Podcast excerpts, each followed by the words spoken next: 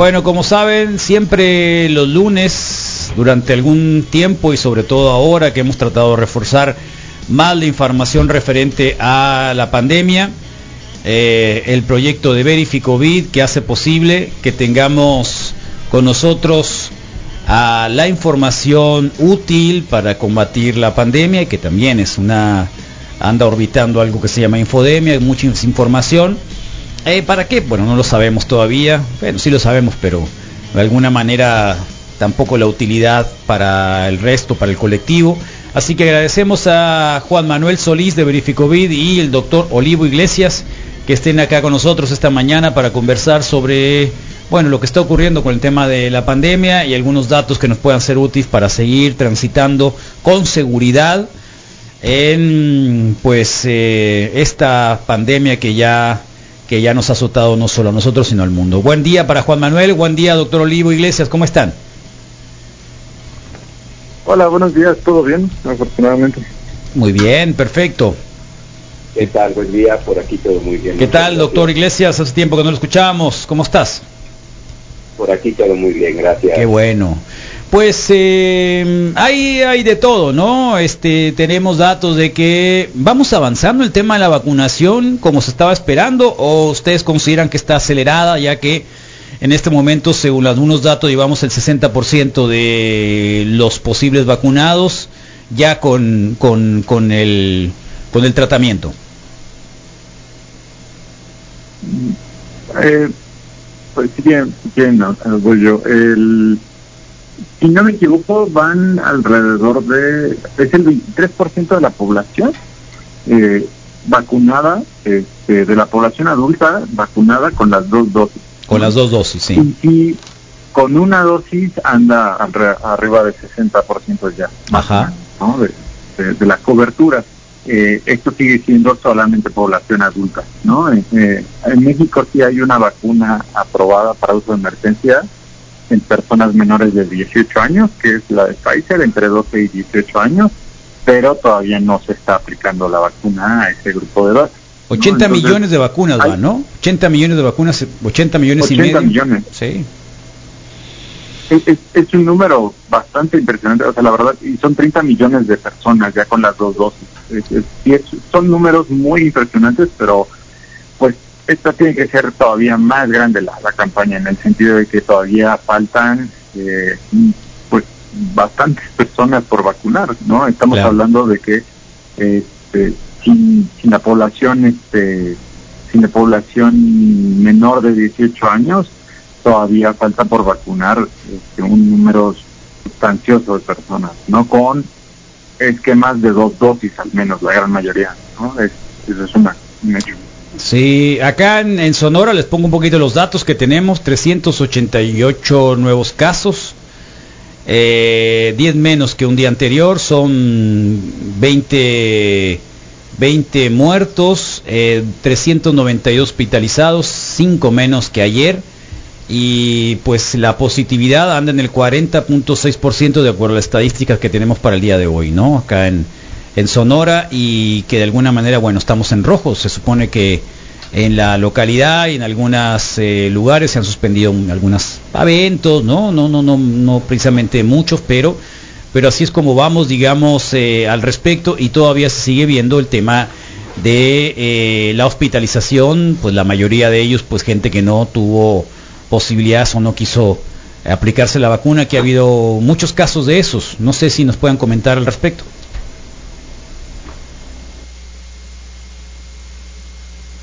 Ahí le voy a dar la oportunidad al doctor. Hola, doctor Bueno, Olivo. Justo se, ¿Qué tal? Buen día. Justo se me, se me cortó la, el audio cuando estabas terminando la, la pregunta, Carlos. Sí, nada más este, platicando sobre este avance, obviamente, de la hospitalización, todavía de la enfermedad, ¿no? Del virus, de la de los contagios, pero eh, con personas que no se han vacunado. Sabemos que en Estados Unidos también hay un movimiento, salieron algunos en la calle a decir que eh, prácticamente tienen el derecho de no vacunarse, etcétera. Eh, bueno, mucho de esto que, que de alguna forma han estado apareciendo y que hoy lo vemos, bueno, más el costo que se está pagando por la gente que no que no se vacuna son los que están siendo hospitalizados y los que caen grave en la enfermedad. Así es, así es. nuevamente, ¿no? Recordar que la utilidad mayor, la utilidad buscada de las vacunas no es eh, principalmente detener la, la transmisión, ¿no? detener la propagación, sino evitar las formas graves, hospitalizaciones y muertes. Y en ese sentido es muy, muy clara la estadística. Eh, recientemente inclusive el doctor López Gatel publicaba ¿no? las estadísticas en el que básicamente el 93%, entre 93 y 95% de los casos de hospitalización y muertes en esta tercera oleada de COVID en México han estado en personas no vacunadas. Eh, entonces, pues bueno, hay, hay incluso eh, movimientos o, formulaciones de, personas que dicen que no que la vacunación no ha servido porque no se ha detenido la pandemia, cuando eh, pues realmente no era no es la finalidad de la, de la vacunación el detenerla en seco, no no es posible detenerla en seco. Eh, hemos visto, pues bueno, la, las capacidades que va adquiriendo el virus con las mutaciones que le, que le confieren eh, características de interés o de preocupación. Y precisamente una de esas características es su habilidad para contagiar a personas vacunadas o inmunizadas previamente también por una infección previa. Pero lo importante es que esas personas vacunadas no van a sufrir o van a tener muchísimas menos probabilidades de sufrir consecuencias graves, hospitalizaciones y muertes.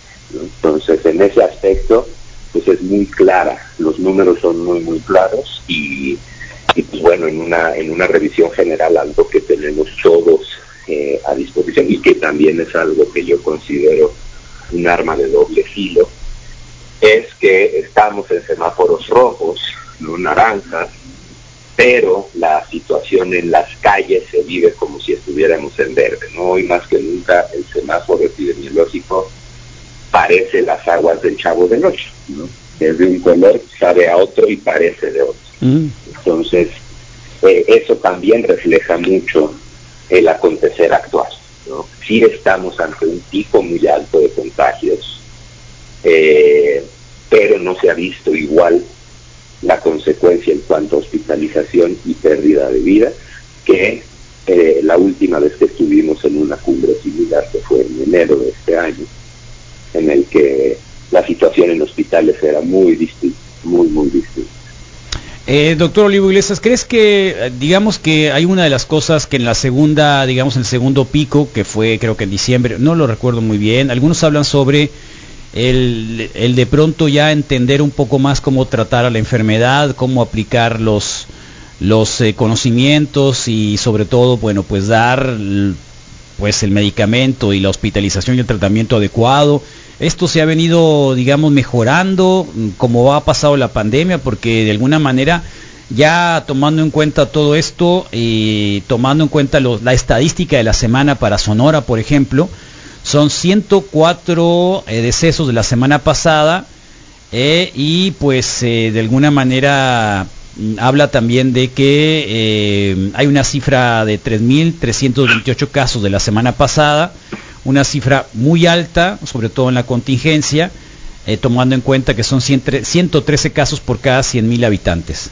O sea, de alguna forma esto, bueno, sabemos que la variante también ha traído consigo eh, un mayor contagio, etcétera.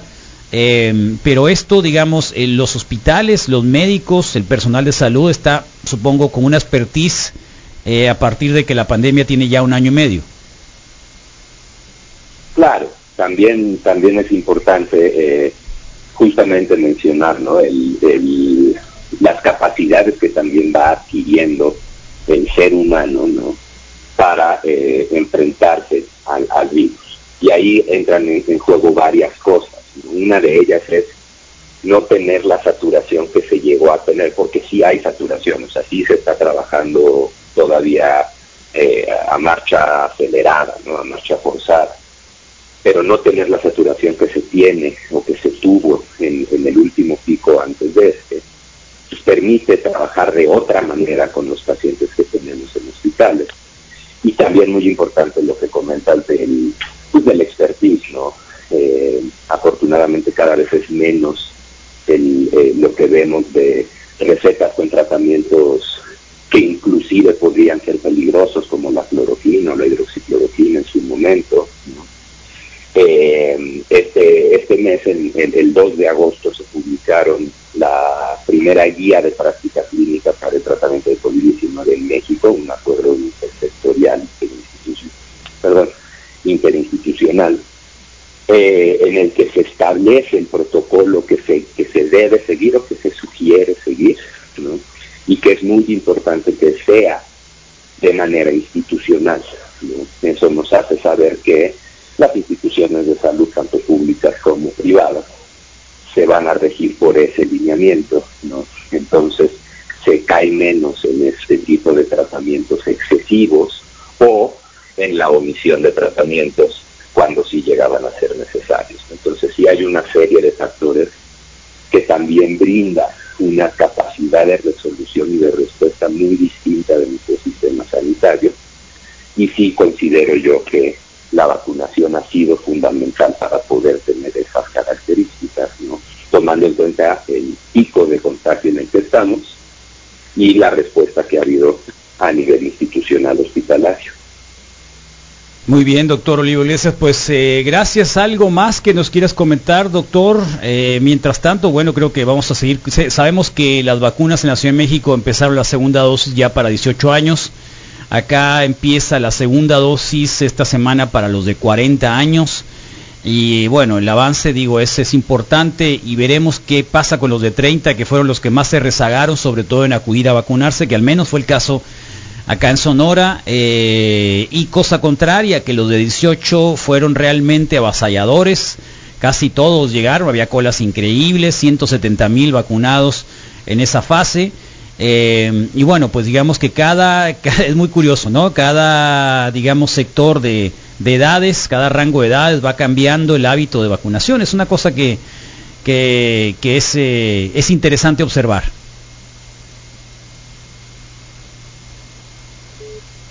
Así es, es, es algo que a mí me ha eh, llamado mucho la atención precisamente en estas cortes generacionales, ¿no?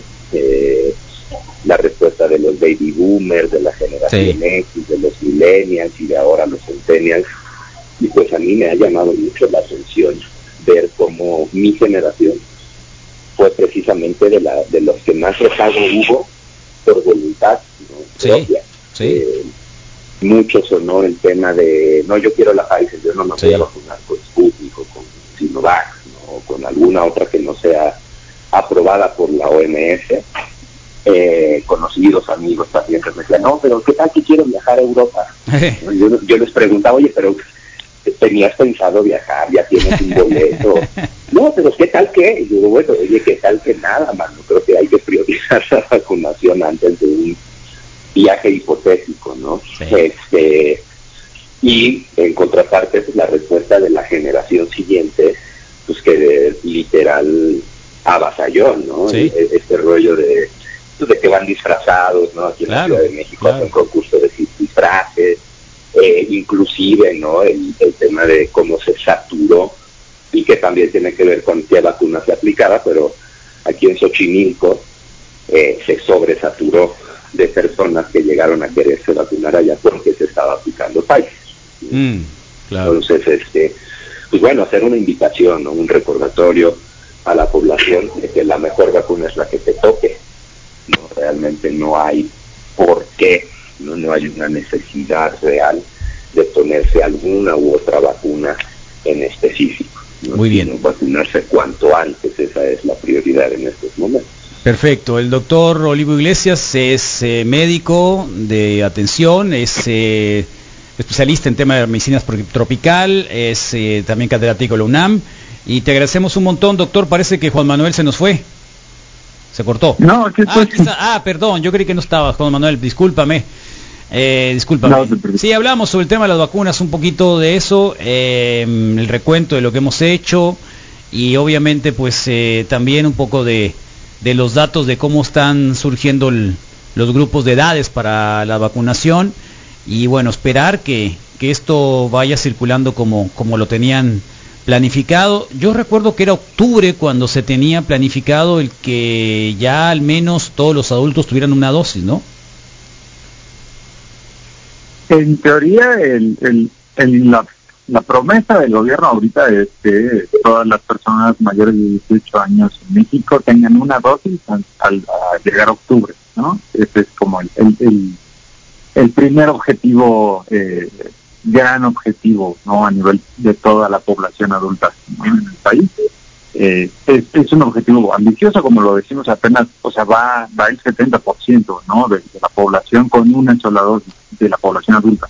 Entonces eh, faltan falta 30% para este, los siguientes dos meses no es, es una es una meta importante eh, es cierto que hay algunos lugares en los que va más avanzada que en otros, ¿no? Eh, lo mencionabas en el sentido de, que aquí ya se va a aplicar una segunda dosis para, para el grupo de 18 años, solo es en el caso de las personas que fueron vacunadas con la vacuna de Sinovac, que es la que tiene un margen mucho más cerrado de, de la aplicación de la segunda dosis. Es de 35 días, si no me equivoco, ¿no? Pero en el caso, por ejemplo, de muchas personas, como es el mío, que nos vacunaron con la vacuna uh, Sputnik, ¿no? Eh, pues este margen de, es muchísimo mayor, es entre 21 y, 3, 21 días y 3 meses, ¿no? Entonces podemos estar esperando que nos vacunen por segunda ocasión este, en septiembre, en octubre, ¿no? A finales de octubre incluso.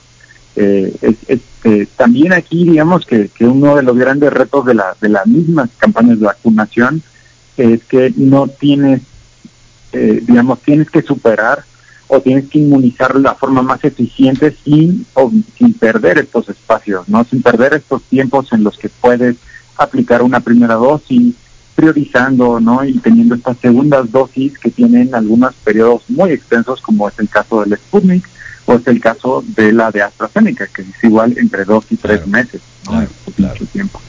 Claro, bueno. Y lo, lo, lo único que sería importante decirlo es eh, y, creo que es algo que, hemos estado empezando a hablar en ciertos ciertos este, audios de Verifico Vida, es que eh, para lograr la famosísima inmunidad de rebaño, no va a ser suficiente vacunar solo a las personas adultas.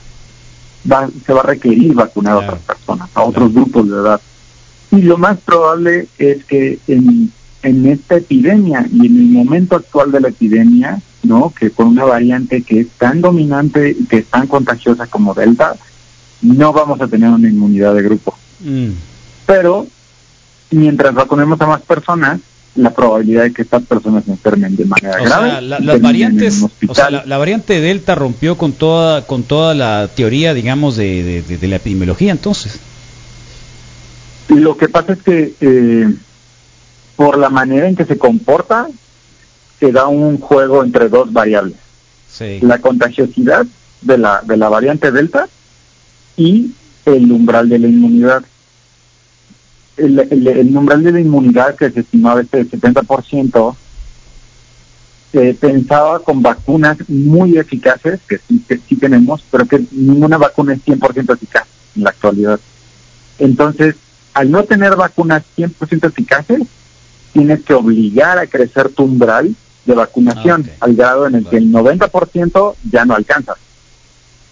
Claro. ¿No? Entonces se empieza a volver una cosa, eh, digamos, eh, inalcanzable, pero esto tiene que ver con el momento también de la pandemia, ¿no? Eh, en un momento en el que probablemente una variante no sea tan dominante como Delta, o no sea tan contagiosa como Delta, es posible que tengamos una protección de grupo muy fuerte, ¿no? Okay. Sin que esto signifique que eh, nadie se pueda enfermar ni nada, ¿no? Es, es, son todos estos escenarios que todavía desconocemos, pero lo importante es seguir vacunando y ver a quién más podemos vacunar. Eso sí, priorizando, como lo hemos platicado aquí, a los grupos que tienen mayor vulnerabilidad. ¿no? que siempre en el caso de COVID ha sido de los más grandes a los más chicos. Muy bien. Bueno, Juan Manuel, eh, doctor Olivo Iglesias, muchísimas gracias por estar esta mañana, este lunes, compartir todo lo que la información que han estudiado, que han investigado y que también se cuelga en el portal de Verificovid y que los compartan también con audios acá en la pauta que tenemos todos los días en el reporte wiki en Sum 95. Muchas gracias. Gracias a ustedes. Gracias, Juan Un abrazo, gracias. que los cuídense. Ah, un abrazo, gracias. Bueno, vamos al corte. Ya agarramos vuelo. Llevamos, ufa, un montón de tiempo, ¿no? ¿Qué pasó, Abril? Te veo con cara de quieres decir algo. Eh, no, no, no, no, para nada. ¿No? Para nada. ¿Qué te estaba diciendo el Misael Flores? No, estaba yo corrigiendo el Ah, nombre. Aníbal Bravo, claro. Fat. Bottom Girls Queen 9 con 8 con 29. Hoy hará calor, eh, calor, va a estar seco igual.